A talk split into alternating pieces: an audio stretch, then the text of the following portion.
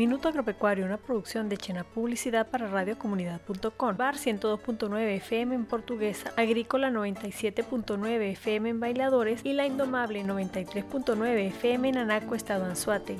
Según Adelso Leandro, pescador del estado La Guaira, alrededor de 150 pescadores artesanales de la entidad están en alerta debido a la escasez del combustible subsidiado, lo que pudiese incidir en el abastecimiento de productos del mar en los hogares de la Gran Caracas.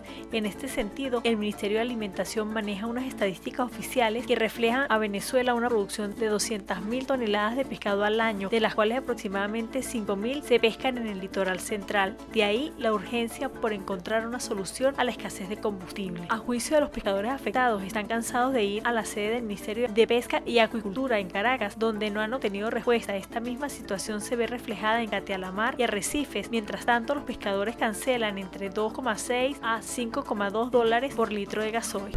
Según Celso Fantini, el presidente de Fedeagro, en las carreteras imponen el cobro de vacunas a los transportistas de frutas, verduras y hortalizas como una forma de extorsión para dejarlos avanzar, lo que genera una pérdida en los camioneros que dependen no solamente de la mercancía, sino que en ocasiones les quitan hasta combustible. A su juicio, en todas las alcabalas del país se ve esto, pero una de las más abusadoras es La Pastora, ubicada en la carretera panamericana, el sector La Pastora, municipio Torres del estado Lara. Por allí pasan transportistas que van desde Táchira, Mérida y Trujillo hacia el centro del país. Comentó que los funcionarios de esta alcabala se valen de cualquier excusa para extorsionar al chofer y darles algo de mercancía.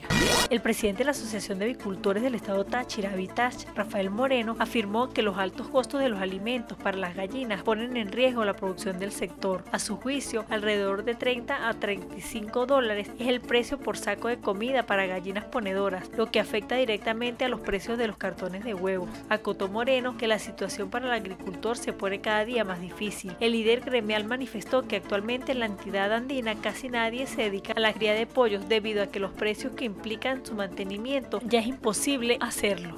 Mercado. Nuestra sección para el día de hoy daremos a conocer el precio del ganado publicado en la cuenta de Instagram precioganado.be. Dichos montos están estipulados en dólar por kilo. Toro en pie 1.41, en canal 2.77, búfalo en pie 1.26, en canal 2.63, vaca y búfala en pie 1.13, en canal 2.45, maute en pie 1.33, cerdo industrial en pie 2.50, en canal 3.33, cerda en pie 1.91, en canal 2.45 lechón 41 dólares. Los precios son referenciales y promedios provenientes de algunos mataderos a nivel nacional y mayoristas, tasa referencial del BCB. Hasta aquí esta edición de Minuto Agropecuario. Síguenos en nuestras redes sociales, Twitter Minuto Agro 1, Instagram, Facebook, YouTube Minuto Agropecuario. Les habló Graciela Bastardo. Los esperamos en otra entrega de nuestro micro.